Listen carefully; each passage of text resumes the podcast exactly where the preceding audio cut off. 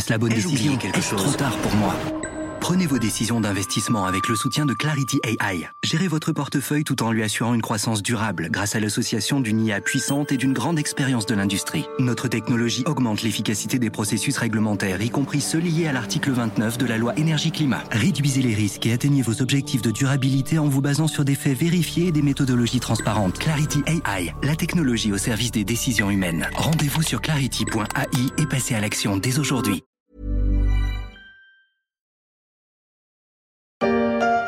Ensemble, on bouge le monde. Ensemble, parce que plus que jamais, on doit s'appuyer sur la mixité pour trouver des solutions aux enjeux environnementaux, sociaux, sociétaux.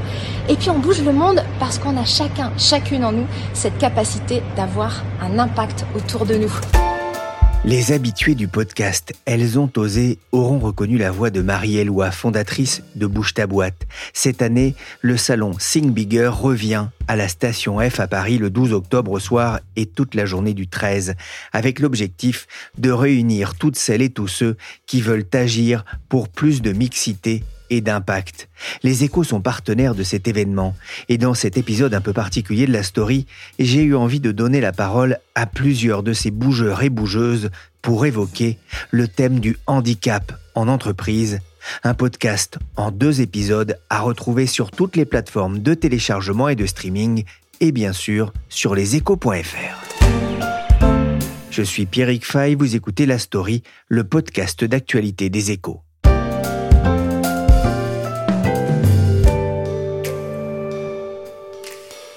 Je suis sûre que je serais pas la personne que je suis aujourd'hui si j'avais pas été handicapée. Faut assumer et, au contraire mettre en avant toutes ses forces. Le témoignage de Charlotte, 30 ans, sur le site Job Teaser. Elle est venue témoigner de son expérience de travailleuse handicapée. Le handicap n'est pas seulement physique, il est aussi invisible par le regard des autres. La jeune femme est devenue entrepreneur. Elle a cofondé la société Omni, qui travaille sur la mobilité des personnes en fauteuil roulant. Lorsque l'on parle mixité et impact en entreprise, on ne parle pas seulement de la difficulté des femmes à se rendre visibles ou de la difficulté des jeunes de banlieue à accéder au marché de l'emploi. Cela concerne aussi les personnes en situation de handicap. Un chiffre en témoigne. Alors que les entreprises de plus de 20 salariés ont l'obligation de recruter au moins 6% de travailleurs en situation de handicap, le taux d'emploi des personnes handicapées plafonne à 37%. Dans certaines entreprises, le handicap n'en est pas un, c'est même un critère d'embauche. On aurait pu faire une pub de café comme tout le monde. Mais nous ne sommes pas comme tout le monde, car nos cafés d'exception permettent l'emploi de personnes en situation de handicap mental ou cognitif. Bonjour Yann Bucaïlan-Rezac. Bonjour Pierrick Fay. Vous êtes fondateur de Café Joyeux. On pourrait dire de vous que vous êtes une entreprise à mission. Ah oui, bien sûr. Parce qu'il n'y a que ça qui compte, c'est notre mission pour nous. C'est pas de générer du profit pour un actionnaire euh, institutionnel ou, ou individuel, parce qu'il n'y en a pas. C'est vraiment, il n'y a qu'une chose qui compte, c'est notre mission. Et quelle est-elle? C'est l'inclusion de la fragilité de personnes en situation de handicap mental par le travail, par la formation professionnelle et par la rencontre. Les cafés joyeux, c'est une autre vision de l'économie. Vous parlez d'un capitalisme social. L'entreprise est détenue par un organisme à but non lucratif. 100% des bénéfices sont dédiés à l'inclusion, peut-on lire sur votre site, avec l'idée de réconcilier la consommation et le capitalisme avec la solidarité. Mais dans votre communication, je retiens un mot important, c'est celui de travail en milieu ordinaire chez vous. Le handicap ne se cache pas non, il se cache pas. On veut pas le stigmatiser, mais on veut surtout pas le gommer. Pour nous, c'est vraiment important de remettre la différence au cœur de la société. Et donc, euh, on va pas cacher le handicap parce que, de toute façon, Pierrick, ça veut dire quoi handicap? En fait, on a tous des, des différences, on n'est pas parfait, personne n'est parfait. En tout cas, pas moi. Et je pense que celui qui dit qu'il est parfait, c'est déjà un défaut. donc, finalement, ce qui compte, c'est d'accepter nos différences telles qu'elles sont et donc de les valoriser, de les mettre en lumière et puis d'essayer de progresser tous, ensemble. Elle est là la perfection quelque part, c'est le progrès. Toi, tu dois être... Joyeux, mademoiselle, c'est moi. Oh Toi, tu dois être grincheux. Oui, oui. Un café joyeux, ça marche mieux que café grincheux, c'est sûr. C'est aussi une promesse. Comment vous est venue l'idée des cafés joyeux? L'idée, elle a démarré alors qu'avec mon épouse, on avait euh, lancé une, une association où on était très actifs dans cet assaut, puisqu'on on habitait en Bretagne, on avait fait construire un grand bateau qu'on a destiné à l'embarquement de personnes justement en situation de fragilité, des personnes malades, des personnes, ça peut être des gens sous traitement, ça peut être des gens de la rue, des réfugiés, on embarque des prisonniers. Bref, toutes ces personnes, aussi beaucoup de personnes en situation de handicap, puisque le bateau est adapté pour embarquer des fauteuils. Et euh, là, on avait embarqué un institut médico-éducatif. Moi, ma vie, c'était de naviguer sur ce bateau euh, trois jours par semaine, tous les mardis, les jeudis et les samedis. Et euh, ça me permettait de rencontrer des gens, pour le coup, très différents et souvent dans des dans des situations de précarité assez fortes à cause de leur handicap ou de leur différence euh, ou de leur maladie. Et euh, à la fin d'une navigation, il y a ce fameux Théo qui m'interpelle et qui me demande un travail.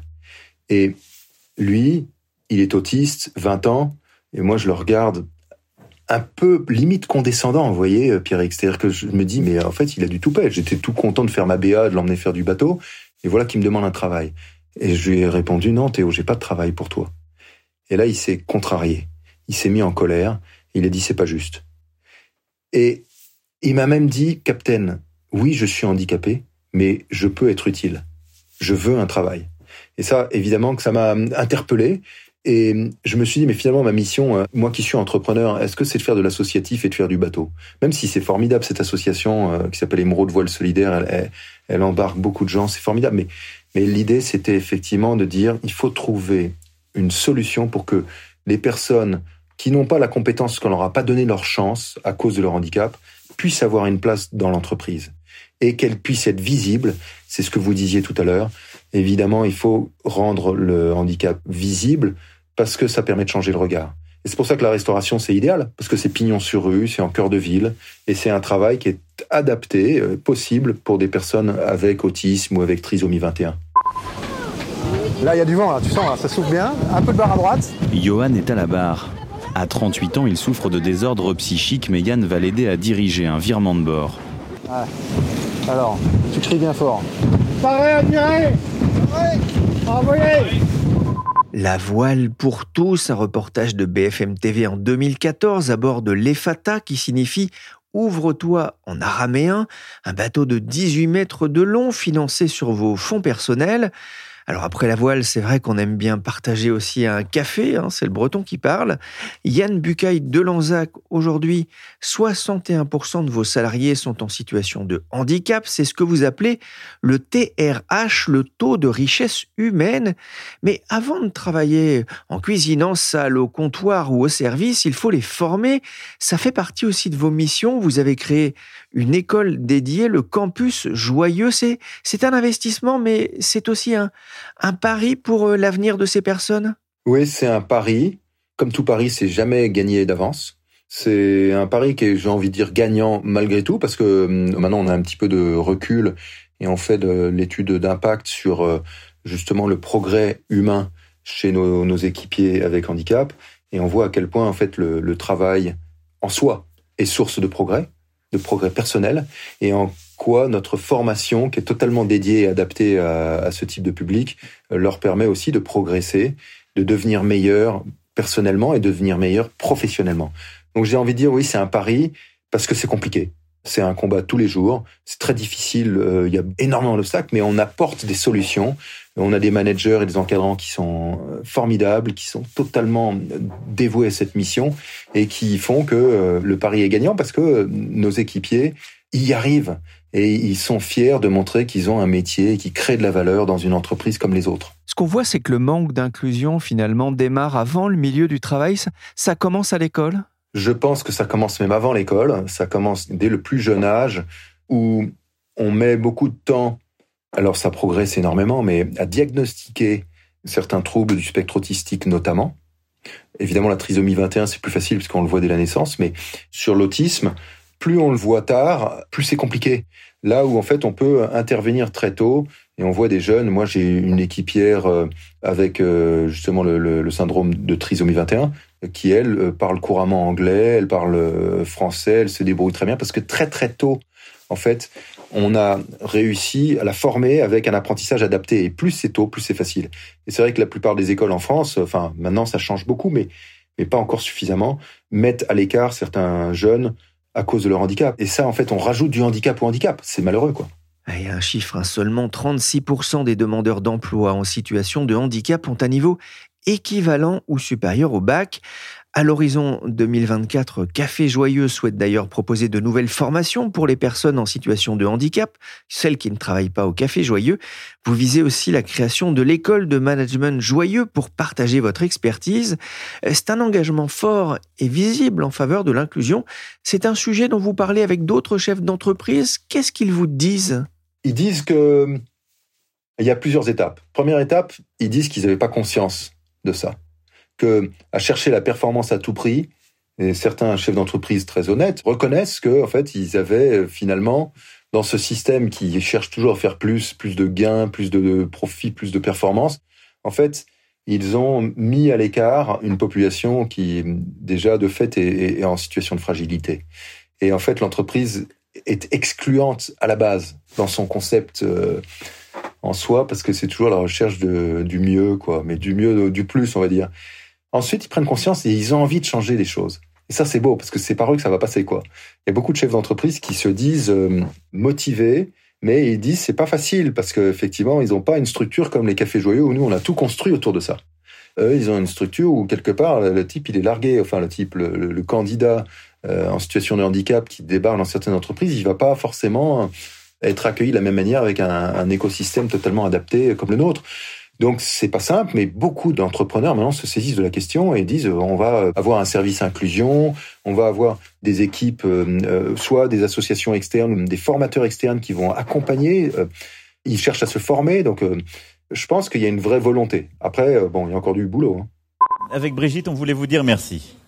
Parce que, en effet, il y a deux ans, Brigitte était allée avec Sophie au Café Joyeux à l'Opéra. Vous avez continué à, à avancer et c'est la cinquième maison que vous ouvrez tous ensemble. Il y a trois ans, le couple présidentiel était à l'inauguration du Café Joyeux des Champs-Élysées. Vous avez depuis continué d'avancer. Aujourd'hui, il y a une quinzaine de cafés-restaurants en activité. Quelles sont vos ambitions? Écoutez Pierre, nous, on n'a pas écrit de business plan. C'est assez fou de dire ça à un journaliste économique. mais évidemment, maintenant, j'essaie quand même de mettre sur papier une, vision euh, claire. Mais il y a cinq ans, jamais je n'aurais parié sur le fait d'avoir aujourd'hui 15 cafés joyeux avec, on a 160 équipiers en situation de handicap en CDI, c'est énorme. Et euh, chaque jour, je me dis déjà, prenons soin de chacun d'entre eux avant de commencer à vouloir faire plus, plus, plus, parce que c'est euh, même si on a ce rêve de devenir ce que le BCG nous a décerné le titre de l'entrepreneuriat social de l'année en nous appelant licorne sociale, licorne à impact. On se dit génial, on va devenir une, une entreprise sociale du niveau des startups qui deviennent euh, valorisées à plus d'un milliard de dollars. Bon, pourquoi pas? Mais surtout, c'est pas pour moi. Donc, tant mieux encore. Il faut avoir beaucoup d'ambition pour les plus petits, quoi. Il faut voir grand. Maintenant, à une seule condition, c'est qu'on s'assure que hum, la qualité soit toujours au rendez-vous. Donc, pour répondre à votre question, on a un plan d'ouverture de 3, 4 cafés joyeux par an. C'est déjà énorme. Euh, c'est rien à côté des besoins. C'est une goutte à côté de ce qu'il y a à faire. Mais euh, pour nous, c'est déjà beaucoup. Et on veut le faire toujours dans la joie. C'est surtout ça. Je veux pas perdre cette flamme que toutes les équipes euh, portent qui est le plaisir de faire grandir les autres, quoi. Il faudrait que tu viennes chez moi. Ouais, parce que faire un, faire un concert. Voici la même, on est entré dans le café joyeux en ma liberté chérie. On est venu au café pour boire un café. J'avais envie de venir pour faire un gros café.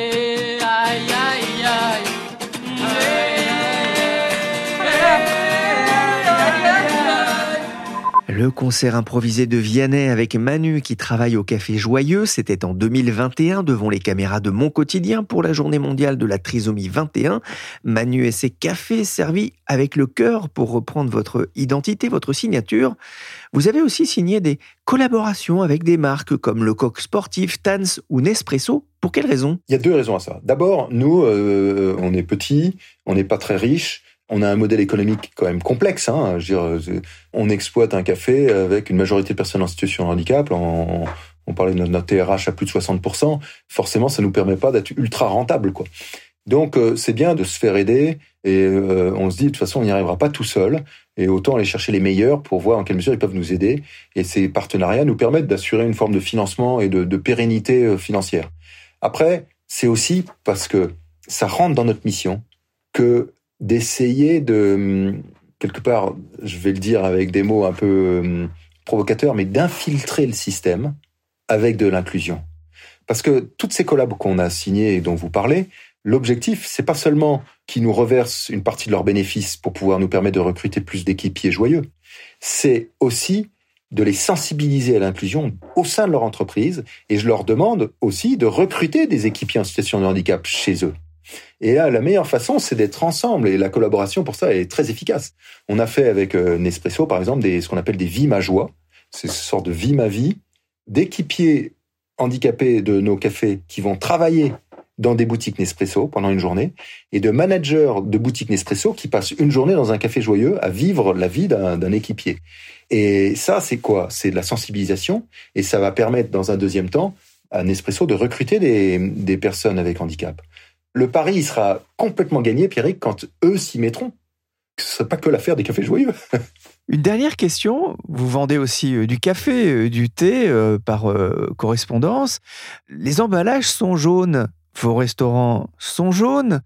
Pourtant, ne dit-on pas que c'est le vert euh, la couleur de l'espoir? Ah ouais, c'est vrai, c'est vrai. C'est vrai. Alors le vert, en fait, c'est la couleur du bateau, le fameux bateau dont, qui s'appelle Efata, qui est le, catamaran qui est en fait à l'origine de tout ça et qui est porté par la, fondation. Et c'est vrai qu'on est passé au jaune pour une question marketing. On va dire le jaune, c'est lumineux, c'est peut-être la couleur de la joie.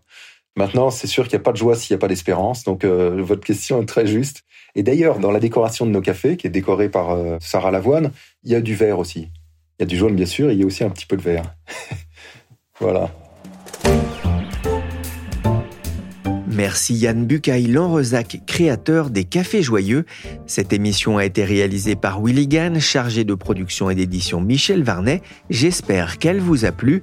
Je vous donne rendez-vous tout de suite dans un second épisode pour continuer de parler ensemble du handicap en entreprise, avec notamment l'expérience de Fnac Darty et surtout le parcours inspirant de Virginie Delalande, deux personnalités que vous pourrez retrouver ce vendredi à l'événement Sing Bigger organisé par Marie-Éloi et Bouge ta boîte. À tout de suite.